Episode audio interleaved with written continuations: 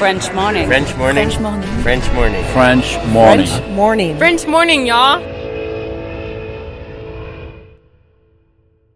Cet épisode a reçu le soutien d'Agora Expat. Vivre aux États-Unis nécessite une assurance santé adaptée. Mais trouver la solution parmi toutes les offres peut s'avérer être un vrai casse-tête. Budget, besoin, franchise, difficile de tout combiner. Ne perdez plus votre temps, Agora Expat sélectionne et compare pour vous les meilleures solutions d'assurance santé. Offre personnalisée, accompagnement sur mesure, devis et conseils gratuits, Agora Expat est le courtier référent de la communauté francophone expatriée aux États-Unis. Retrouvez plus d'informations sur agoraexpat.com. Et maintenant, place à l'épisode. Bienvenue sur French Expat, le podcast. Le podcast des voyageurs expatriés francophones du bout du monde.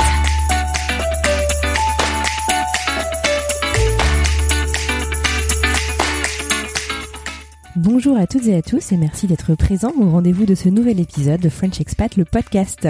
French Expat, le podcast, c'est le podcast qui donne la parole aux expats français des quatre coins du monde afin de raconter des histoires singulières d'aventuriers des temps modernes. Nous vous proposons ainsi un nouvel épisode deux fois par semaine et discutons avec vous et avec nos invités de l'expatriation qu'ils vivent ou qu'ils ont vécu. Moi, c'est Anne Fleur, euh, une des cofondatrices du podcast et je vous parle depuis Boston aux États-Unis et je suis particulièrement heureuse de vous retrouver aujourd'hui.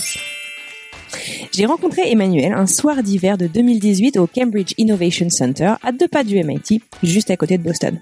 À l'époque, Emmanuel venait juste d'arriver aux États-Unis avec sa femme et ses trois enfants, et il venait notamment pour développer son business, que vous connaissez d'ailleurs peut-être, Home Exchange. Depuis, Emmanuel et moi, ainsi que plusieurs autres expats français entrepreneurs et passionnés, on a fondé et rejoint French Tech Boston. Et je vous promets qu'on y fait autre chose que boire du vin et de manger du fromage entre Frenchies. Emmanuel est un grand voyageur et n'en est pas à sa première expatriation aux États-Unis. Il vous donnera plus de détails. C'est par contre la première fois qu'il s'y expatrie avec sa famille. Depuis d'ailleurs, sa famille s'est agrandie. Son entreprise également et sa soif de découverte et d'aventure toujours plus présente. Mais je ne vous en dis pas plus et je suis très heureuse de vous présenter Emmanuel Arnaud.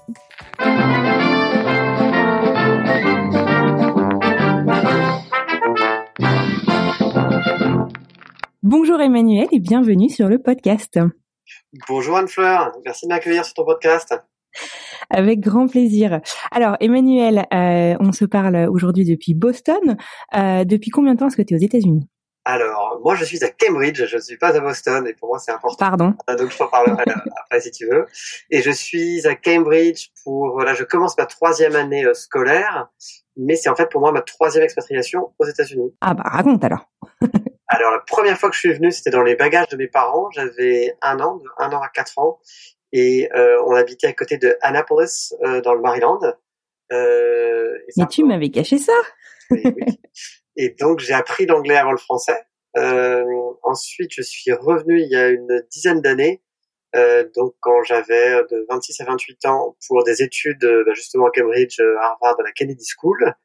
Et après, je suis retourné en France. Et donc là, je suis revenu euh, dix ans plus tard avec euh, ma femme, elle avait trois enfants, et on en a eu un quatrième sur place, un petit Américain. Euh, donc pour une troisième expatriation aux États-Unis. Ah oui génial. Donc en gros, euh, toi et les États-Unis, c'est un petit peu une histoire d'amour qui dure. Exactement. et alors pourquoi donc j'ai bien compris donc que tu as d'abord suivi tes parents si tu avais un an tu n'avais pas trop trop le choix Euh, tu es revenu donc à faire tes études dans la prestigieuse euh, Kennedy School qui est une école euh, de Harvard Euh, et pourquoi est-ce que tu es revenu à Boston euh, donc à Cambridge pardon il y a trois ans? Mais en fait, euh, ce qui s'est passé, c'est que quand j'ai terminé mes études, donc je suis rentré euh, en France, j'ai suivi euh, une femme qui avait trouvé un job en France. Euh, j'ai bossé pendant trois ans et après j'ai créé ma boîte. Et euh, ma boîte s'est développée. Euh, donc c'était euh, guest to guest et elle s'est développée à tel point que j'ai commencé à racheter mes concurrents, dont mon concurrent américain qui s'appelait Home Exchange. Et Home Exchange était une entreprise assez particulière en ce sens qu'elle avait quatre salariés aux États-Unis mais beaucoup plus en Europe. Par exemple, on a un bureau maintenant à Zagreb, on a racheté Home Exchange, où il y a une quinzaine de personnes qui, qui travaillent. Mais quand moi j'ai racheté Home Exchange aux États-Unis, il n'y avait pas grand monde, et du coup je pouvais choisir un petit peu où est-ce que je remettais mon mon siège euh, social, parce qu'une partie des salariés, en fait, c'était les fondateurs qui, qui partaient. et parce que Euh, tu voulais t'y installer de toute manière Exactement. En fait, je devais développer Ouais. ma boîte euh, aux États-Unis, à la fois parce que c'est un énorme marché, Et puis parce Mhm. que tous les acteurs euh, géants du digital dans le tourisme sont américains, TripAdvisor, Airbnb, Expedia, Booking et tout ça. Tout- Ouais. tout- toutes ces boîtes-là sont, sont américaines. Du coup, euh, on a regardé euh, la côte ouest, bien sûr, parce qu'il y a la Silicon Valley, c'est un peu la mecque pour les startups dans le digital, donc c'était assez excitant. Mais en fait, c'est trop loin de Paris, euh, parce que c'est à Paris qu'on a notre siège social au niveau mondial euh, avec la plupart de nos salariés. Et donc, voilà, c'est 9 heures de décalage horaire. Pour avoir des réunions en même temps, c'est compliqué. Moi, je vais depuis deux ans, une semaine par mois à peu près en France. Donc, ça veut dire faire euh, 11 heures d'avion et 9 heures de décalage horaire plutôt que 6 heures d'avion et 6 heures de décalage horaire. Euh, du coup, c'était assez vite vu qu'il fallait que ce soit la côte Est. Sur la côte Est, il fallait une ville où il y a un bon écosystème de start-up. Et ça, en fait, il n'y en a que deux. C'est New York et Boston. Euh, et après, le choix entre New York et Boston, c'est là où on s'est rapproché euh, de raisons qui étaient à la fois pro et perso. Du côté perso, ben, il y avait ma femme. On a réussi un truc qui, qui a été super pour nous, qui est que Laure, travaillant pour Sodexo, qui est une grande entreprise avec près de 500 000 salariés, dont plus de 150 000 aux États-Unis, eh bien, elle a pu maintenir son emploi. Euh, Sodexo l'a, l'a, l'a accompagnée Ah, en fait dans cette expatriation. Donc ça, on a eu beaucoup de chance là-dessus. Mais une des conditions, c'était d'aller dans une ville où il y avait un, un bureau de Sodexo, ce qui était le cas à Boston et, et pas à New York. Mhm. Euh, d'un point de vue perso encore, il y a un peu de l'aspect qualité de vie, c'est-à-dire que ici euh, les, les choses coûtent un petit peu moins cher. C'est une ville qui est plus calme, on a des enfants en bas âge. Euh, c'est une ville qui est très très nature. Voilà, on peut facilement aller faire du ski ou, ou aller au bord de la plage. Mhm. Et d'un point de vue pro, euh, bah, là aussi une ville un peu moins chère, euh, une ville où il y a énormément de talent parce que bon, il y a- il y a Harvard et MIT, mais il y a aussi 80 universités, donc trouver des des personnes qui sont jeunes et, et motivées, euh, c'est et compétentes, c'est une super ville. Euh, et avec un bon écosystème de, de startups qui, qui nous plaisait bien, et notamment de startups françaises euh, avec la French Tech. Avant de, de, de partir sur, sur tout ça, je voulais te demander parce que du coup, donc tu t'es expatrié, pardon, euh, en, en plusieurs fois. Donc la première fois, tu l'as euh, subi, pas au mauvais sens du terme, mais tu l'as subi puisque tu as suivi tes parents. La seconde fois, du coup, tu es venu tout seul. Euh, et la troisième fois, tu es venu, donc euh, vous étiez cinq, et puis euh, quand vous repartirez, si vous repartez, vous serez six. Euh, comment est-ce que tu comparerais un peu finalement euh, cette, euh, cette expatriation, cette grande aventure entre euh, partir seul et puis euh, avec toute sa famille? Tu peux nous en parler un petit peu? Bien sûr. Alors en fait, la, la deuxième fois, je suis, je suis parti à moitié seul, au sens de je suis parti seul, mais j'étais déjà euh, avec Laure, mais c'était assez récent parce que quand mon avion a atterri pour euh, pour l'année euh, qui commençait à Harvard, c'était le jour, ça faisait un an qu'on était ensemble. Voilà, c'était assez euh, récent. Et en fait, euh, bah, la distance euh, nous a aidé à nous à nous décider. Et donc en fait, on s'est marié civilement en mars. Donc on, je suis arrivé en septembre pour commencer mon année à Harvard. En mars, on était mariés civilement. Donc je suis revenu euh, en, en France euh, pendant les vacances de Noël pour faire une demande de mariage, pour les vacances euh, d'avril pour faire le mariage civil qu'on a qu'on a fait assez rapide pour pouvoir. Donc un an et demi après que. Voilà, c'était assez rapide et euh, c'est une femme extraordinaire. Fallait pas que je la la laisse partir, c'est pour ça. et, euh, et voilà, et donc on, on, on s'est marié rapidement euh, par amour bien sûr, mais aussi pour les papiers. Euh, Mhm. Parce qu'on en reparlera peut-être, mais c'est un parcours du combattant d'avoir ses papiers euh, aux États-Unis. Donc c'est pour ça qu'on a fait le mariage civil assez rapidement, et ensuite on a fait un mariage euh, religieux euh, pendant l'été. Et donc ma deuxième année, euh, je l'ai commencé avec ma femme. Donc je suis, je suis parti célibataire et euh, je Ah. suis revenu euh, euh, marié. Voilà. D'accord. Donc Et elle, est- elle a pu euh, venir avec toi. euh, elle a pu avoir quoi un, un, un, un visa pour pouvoir te suivre sur ta deuxième année à Kennedy? Exactement. Donc euh, quand t'es étudiant, alors euh, moi de mémoire c'était un visa J1. Un F1. Ah, Ça date Ouais. un, un petit peu et donc je crois que tu as le droit au J1 quand tu as la plus de la moitié de tes études qui sont payées par des bourses. Ce qui moi était euh, mon cas. Il y a des, super bourses quand tu es étudiant à Harvard qui s'appelle euh, euh, la fondation Arthur Sachs. Et donc quand tu es J1, un des avantages par rapport au F1, c'est que euh, tu peux travailler. Moi j'avais un job étudiant qui Mhm. m'aidait à payer mes, mes études. Et aussi ton conjoint peut travailler. euh, À condition Ah, d'avoir la, la work authorization comme, comme toujours aux États-Unis, donc un processus qui prend 3-4 mois. Et donc Mhm. Laure avait réussi à trouver un, un boulot euh, euh, en janvier. Euh, elle était arrivée pendant l'été avec moi. De septembre à décembre, elle avait un peu pris des cours d'anglais et attendu sa work authorization. Et en janvier, elle avait réussi à commencer un boulot. Euh, on est donc rentré ensuite euh, en France. Et dix ans après, quand je reviens, bah, alors c'est assez différent, mais finalement, ça avait beaucoup d'écho avec l'expatriation que j'avais vécue euh, quand j'étais petit, parce qu'indépendamment des, des défis professionnels qui m'excitaient pas mal, il y avait aussi une aventure euh, personnelle. Euh, le fait d'offrir en fait à mes enfants ce que moi j'avais, euh, ce dont j'avais bénéficié quand j'étais petit, c'est-à-dire le fait d'être bilingue en anglais. le fait d'être élevé un peu dans deux cultures, c'est quelque chose qui m'a toujours fait partie de mon identité et que j'ai toujours considéré comme une grande chance. Et donc j'avais euh, envie de pouvoir l'offrir à mes enfants. Quoi. Euh, il se trouve que ça a bien marché professionnellement, mais c'était, vraiment quelque chose qui, qui me plaisait. Et puis il y a aussi euh, un peu l'aspect euh, études aux, aux États-Unis, quoi, études au, sens de l'école aux États-Unis, qui est extrêmement positif par rapport à une école en France qui peut parfois être un peu, qui te montre tout ce que tu fais mal, alors que l'école aux États-Unis te montre tout ce que tu fais bien. Euh, et c'est aussi quelque chose que je voulais offrir à mes enfants. Offrir à tes enfants. Et c'est c'est c'est vrai que que t'en parles et c'est euh, si si je peux me permettre finalement suffisamment rare. Alors tous les invités là qu'on a eu sur le podcast nous parlent justement de cette bienveillance qu'il y a dans le système scolaire euh, américain et qui, qui est rafraîchissant et puis qu'on est qu'on est heureux d'offrir à nos enfants. Et puis c'est aussi finalement il y a énormément euh, dans la communauté euh, francophone de personnes qui envoient quand même leurs enfants dans, dans, dans l'école française. Tu peux nous en parler un petit peu du coup de ta décision et puis des, des grandes différences que tu as observées entre ces deux systèmes scolaires? Ah oui, alors donc l'école française de, de Boston, c'est déjà un gros budget, donc c'est de l'ordre de 30 000 dollars par an. Donc par souvent ceux qui et par enfant oui. Euh, et, euh, et donc souvent ceux qui font ce choix là c'est assez souvent qu'ils sont avec une grosse boîte qui, qui peut leur payer euh, l'école. Mais par ailleurs moi même si on l'avait si j'avais pu me le payer d'un point de vue euh, boîte j'aurais pas j'en aurais pas voulu. Je trouvais ça super de le mettre dans, dans l'école publique. Euh, bah déjà parce que le système éducatif américain est extrêmement bienveillant et il prend l'enfant et le porte d'une manière que les Français ne, ne, font pas. Et donc je trouvais ça super qu'ils aient vraiment cette expérience-là. Et aussi en termes de, de langue, moi c'est ce que mes parents avaient fait pour nous quand on était petits. Euh, bah, t'apprends beaucoup plus rapidement euh, l'anglais quand tu es dans un système euh, américain. Voilà. Et on le voit en comparant avec nos, nos amis qui ont leurs enfants dans une école française. Eh bien, euh, leurs enfants parlent moins bien ou apprennent moins vite l'anglais en revanche, je pense que lorsque on se pose la question du retour, ben, le retour est beaucoup plus facile. C'est ça le très ouais, Voilà. et du coup, nous cette année, on a mis nos enfants dans une école euh, qui, qui, est à côté de Boston, qui s'appelle l'EFGB, euh, qui, qui, permet de donner des cours du soir un peu deux fois par semaine à nos enfants pour essayer euh, qu'ils aient quand même des, acquis, notamment en, en, termes de, de langage écrit, euh, de règles de grammaire, conjugaison, orthographe, etc. Ouais. Dont la langue française est, est riche. Et truffé d'exceptions, ouais. Exactement, ouais. Donc c'est euh, un petit défi pour les enfants, mais euh, c'est très bien. Et euh, moi, mon, mon vécu, c'est que euh, quand on est arrivé, on a eu trois, six mois difficiles. Alors, parfois, on croise des, des, expats qui te disent, moi, mes enfants, euh, en deux mois, ils parlaient anglais. Bon, alors nous, ça n'a pas été notre vécu à nous. Les, les, les, trois premiers mois ont été un peu durs.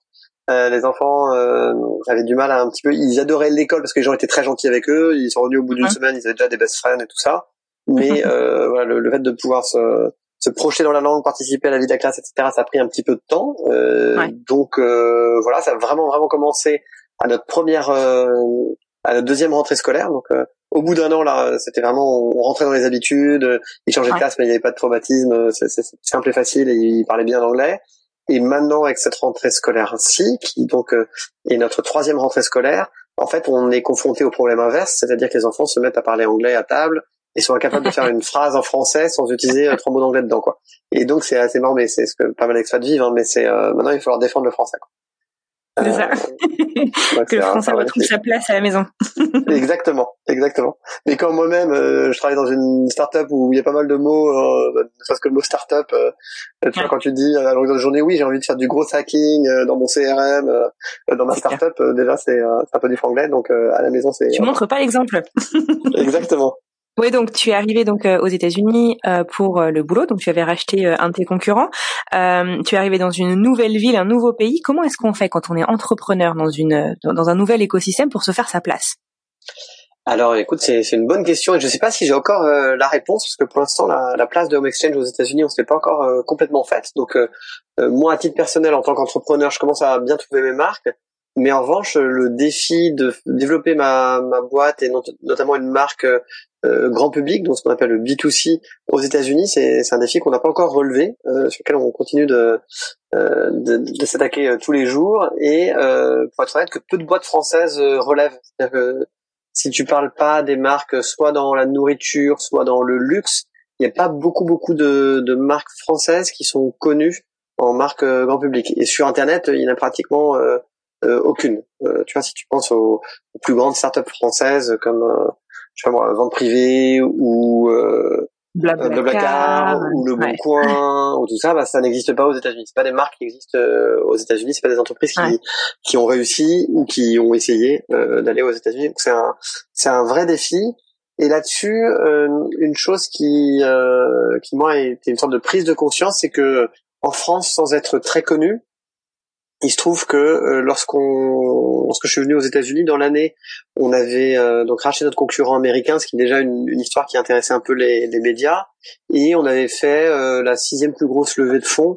Donc on était un peu dans le, dans le top 10 des, des, levées, donc ça permettait de, de, faire un de faire un petit peu un nom et d'avoir quand on on émettait une petite news euh, d'un communiqué de presse d'être repris, etc. On avait euh, régulièrement des citations dans la presse économique comme les échos, des trucs comme ça.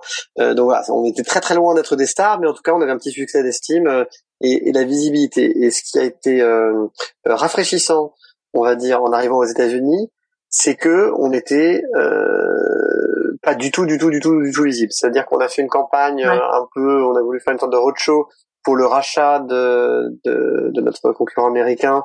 Et euh, en gros, il y a euh, trois euh, rendez-vous de journalistes qu'on a eu et qui finalement étaient des rendez-vous avec des stagiaires qui dont, dont, deux ont été annulés parce qu'ils n'avaient pas le temps. Euh, on a racheté notre concurrent canadien là quand j'étais là, donc six, mois après mon arrivée, je me suis occupé du rachat de notre concurrent canadien. Donc on a fait mhm. un peu des communiqués de presse là-dessus. Et donc en France, ils ont été repris et ici, on n'arrive même pas à être reprise euh, dans euh, la newsletter des startups du digital de Boston, donc un truc quand même euh, assez niche comme communication. Ouais. On n'avait pas du tout à être pris. Et c'est un ami entrepreneur qui, qui m'avait dit, euh, il y a sûrement des gens qui, qui écoutent le podcast qui sont qui sont d'origine albanaise, donc c'est pas pour les Albanais en, en, particulier que je dis ça. On pourrait dire ça avec plein plein de, de pays dans le monde, mais bon, lui m'avait donné l'exemple avec les Albanais en disant, bah, en fait, quand t'arrives euh, aux États-Unis depuis la France, c'est un peu si t'as un Albanais qui arrive euh, en France. Et donc quelqu'un qui te dit mais attends, tu verrais moi ma boîte, c'est un carton d'Albanie où je suis très gros ou, vraiment je suis connu mm. où les médias en Albanie parlent de moi. Bah il se trouve que la manière dont euh, les préjugés en France marchent font que c'est pas quelque chose qui, qui te donne beaucoup de crédibilité euh, dans, dans, dans la sphère économique ou la sphère publique française. et c'est vrai de, de, plein d'autres petits pays de nouveau. Et ben voilà, quand tu arrives aux États-Unis, voilà, je sais pas si tu as vu la, la série euh, Gad, il fait une, série Netflix. Euh, je suis connu en France, euh, mais euh, voilà, pas du tout. Et, et c'est un peu ça. C'est le mec, il arrête pas d'essayer de montrer son, son écran sur son smartphone pour dire qu'il est connu et qu'il a genre un million de followers. Et les Américains lui disent non mais ça, ça compte pas. Il va dire mais si, c'est un million de followers, c'est des vraies personnes, ça compte.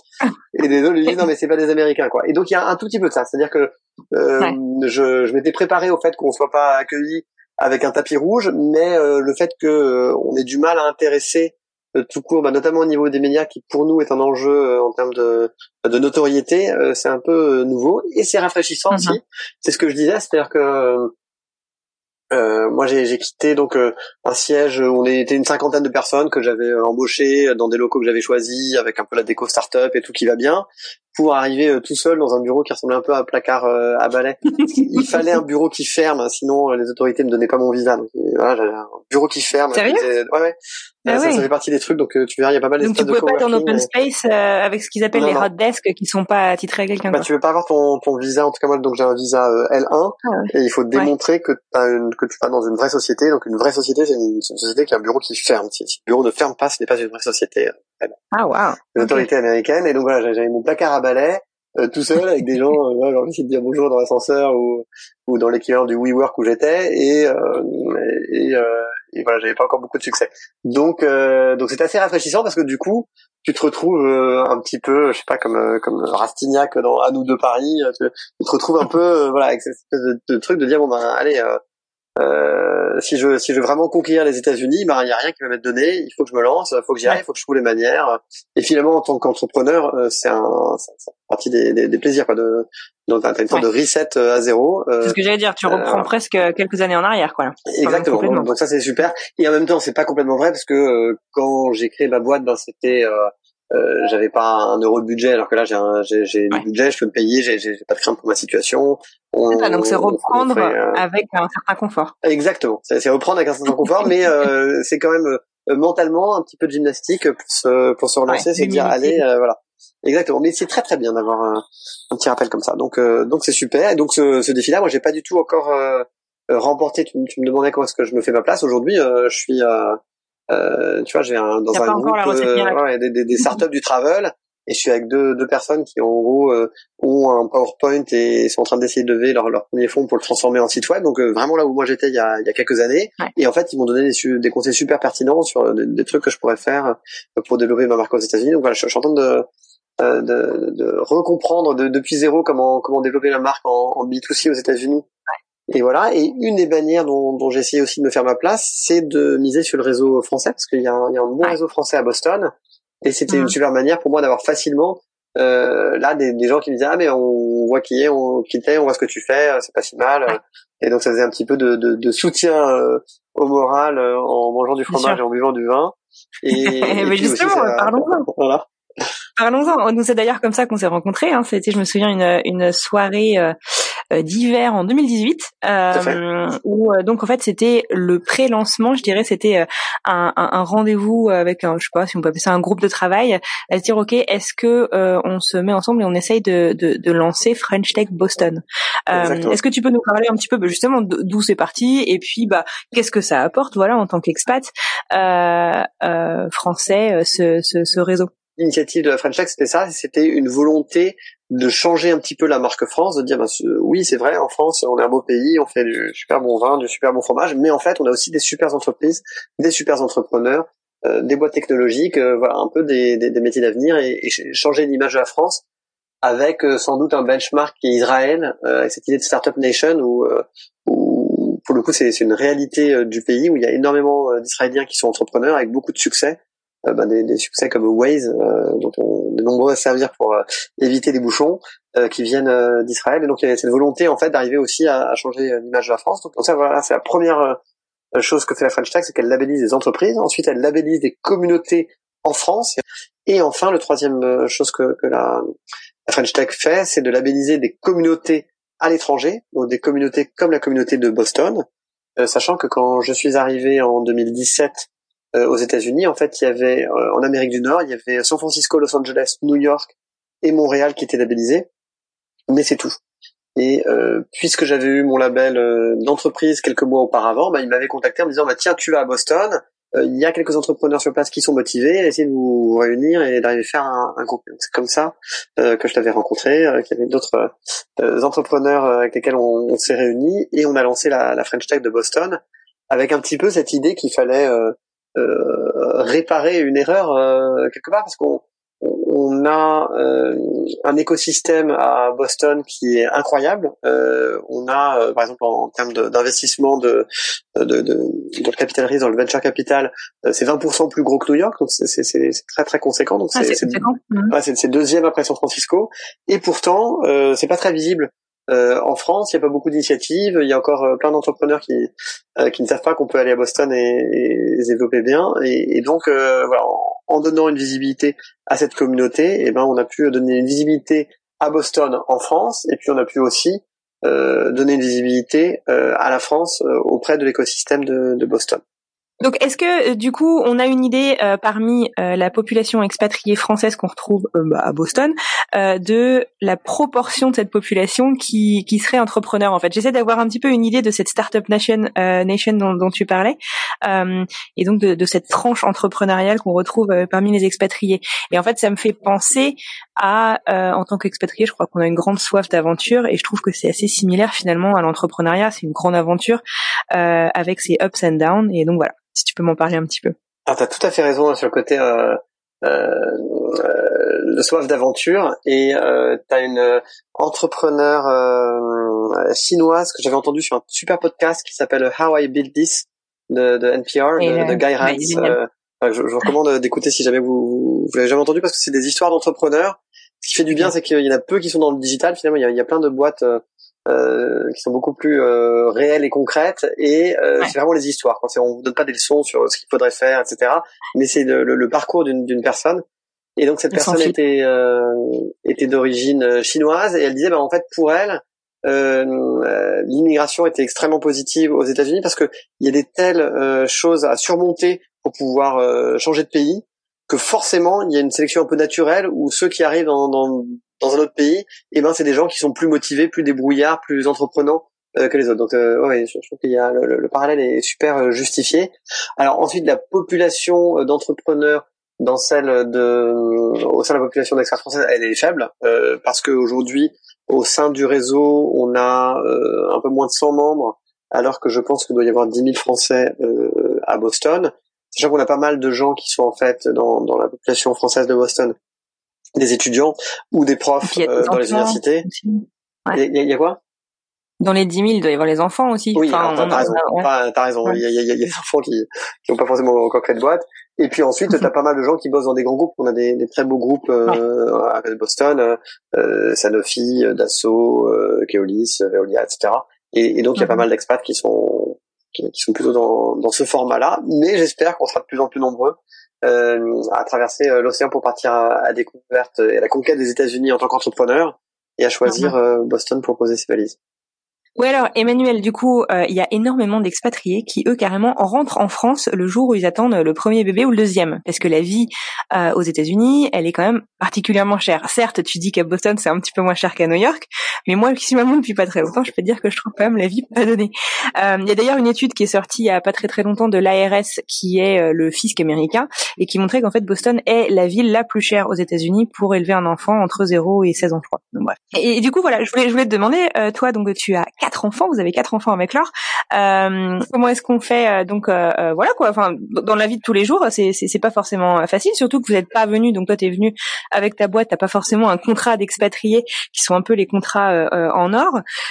et puis bah voilà, comment est-ce que tu fais pour profiter de cette expatriation pour je sais pas aller visiter un peu le pays avec ta famille, ce qui n'est pas forcément donné quand on se déplace à 6. Tu peux nous raconter?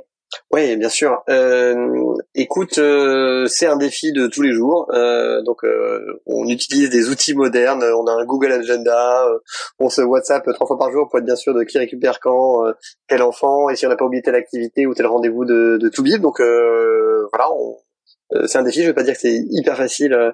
mais mais c'est complètement gérable et après on a la chance d'être d'être très aidé euh, au sens de on a eu euh, pendant deux ans euh, des jeunes filles au père qui sont venues et qui nous ont donné des, des coups de main. Ah, et là, ça ton secret. Exactement. Et là, avec notre petit dernier Joachim, on a pris une nounou à plein temps à la maison, donc ce qui, ce qui facilite pas mal.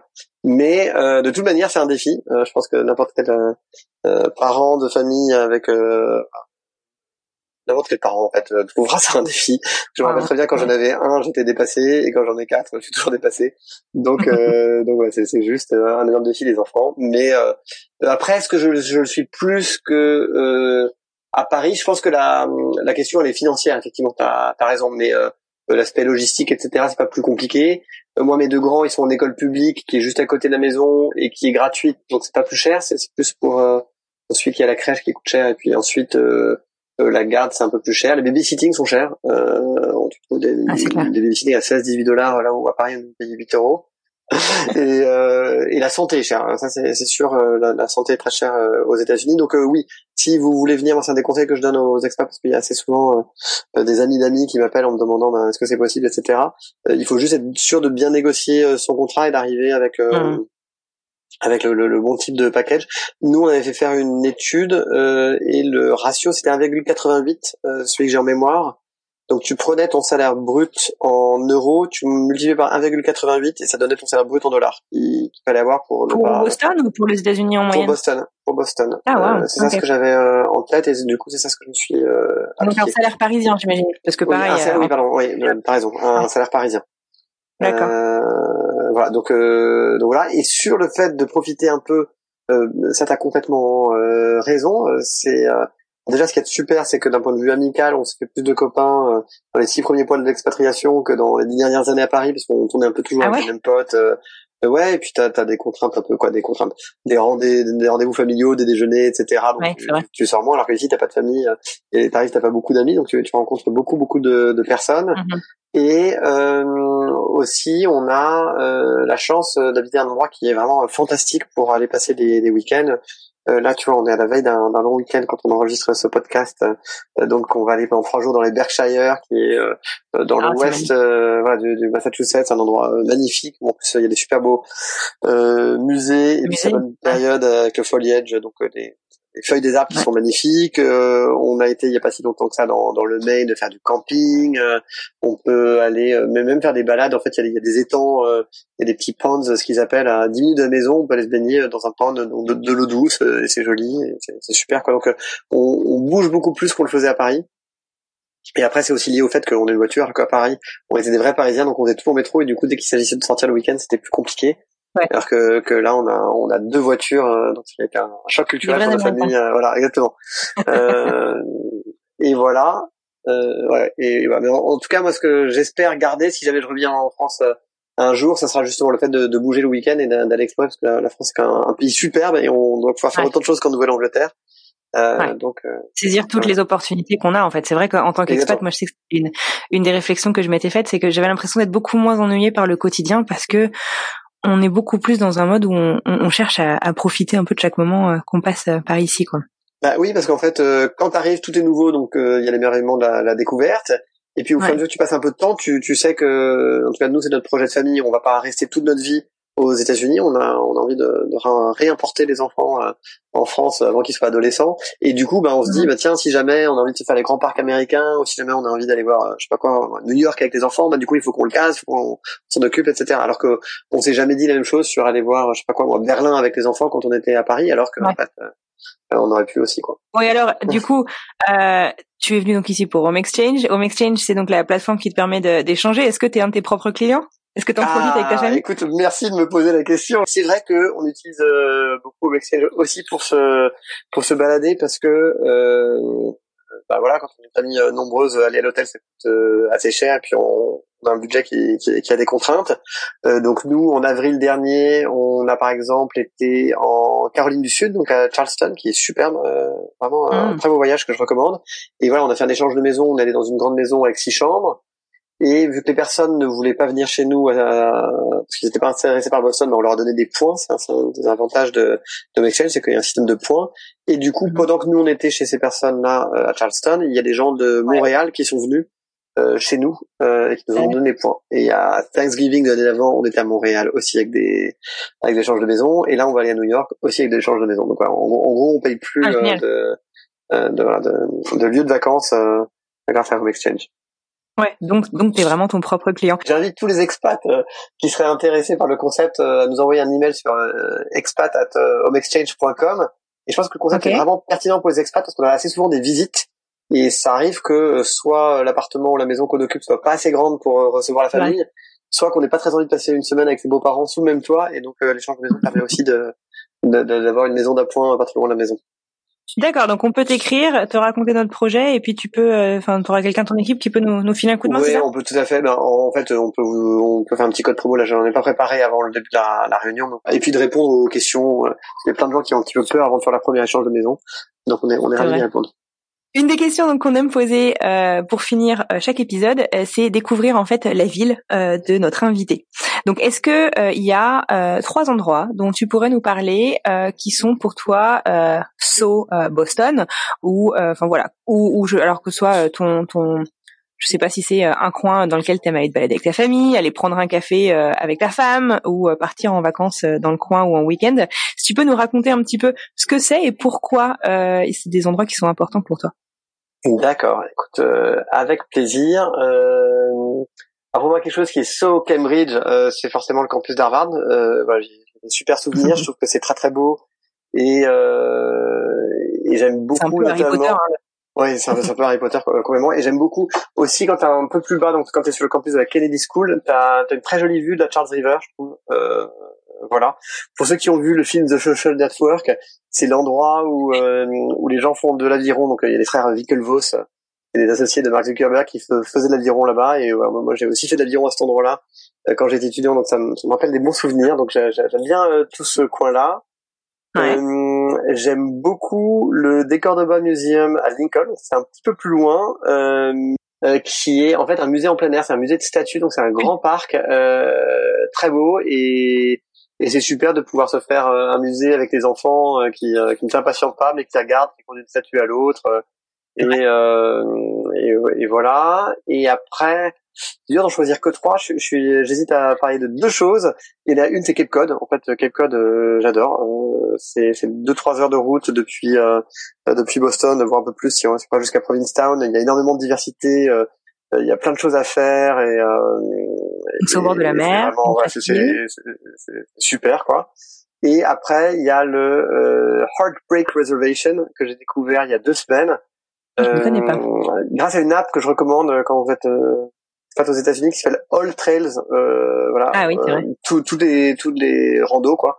Euh, et donc en faisant les meilleurs randos à côté de la maison, donc à 20 minutes de la maison en voiture, j'ai découvert un petit, euh, petit bijou avec deux lacs, euh, deux lacs d'eau douce. on peut se balader avec les enfants, marcher à travers les bois on arrive au lac, tu te baignes, euh, c'est sympa quoi. C'est des trous simples et c'était tout vide euh, parce que c'est moins connu que d'autres euh, d'autres choses comme Walden Pond ou, ou, d'autres voilà qui, sont un peu les, les, les plus connus. Donc voilà, plein de choses que j'adore. Et puis aussi le lobster roll et puis aussi le clam chowder et puis aussi plein d'autres choses. Exactement. Et puis Boston, c'est vrai que c'est quand même une ville où on mange bien.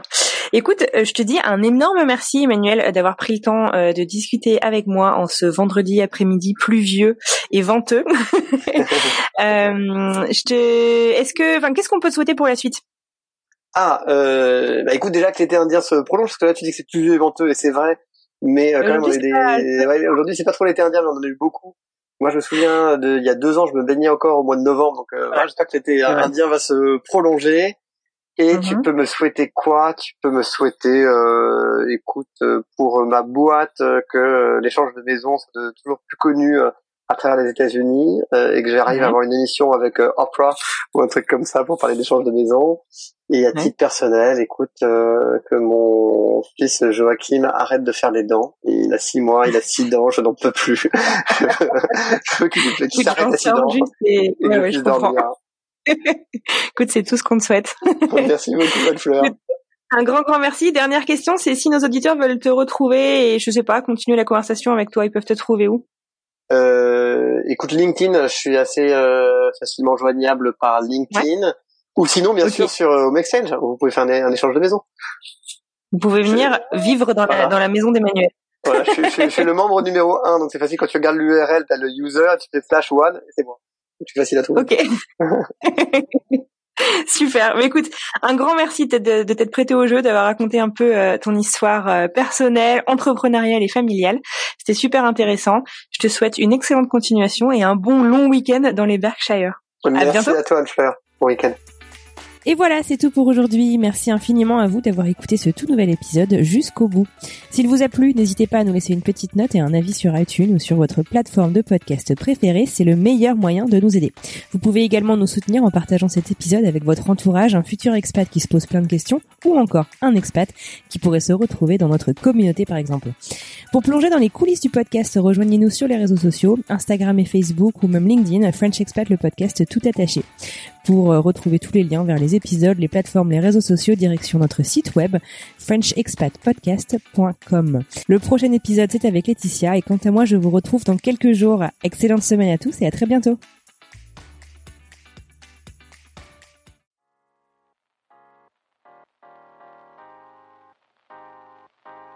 Vous venez d'écouter un podcast réalisé par moi-même, Anne-Fleur Andrely, mixé et habillé par Alice Krief et produit par French Morning. French Expat n'est pas le seul podcast de French Morning. Pour retrouver tous les podcasts du groupe, rendez-vous sur frenchmorning.com slash podcast. À bientôt!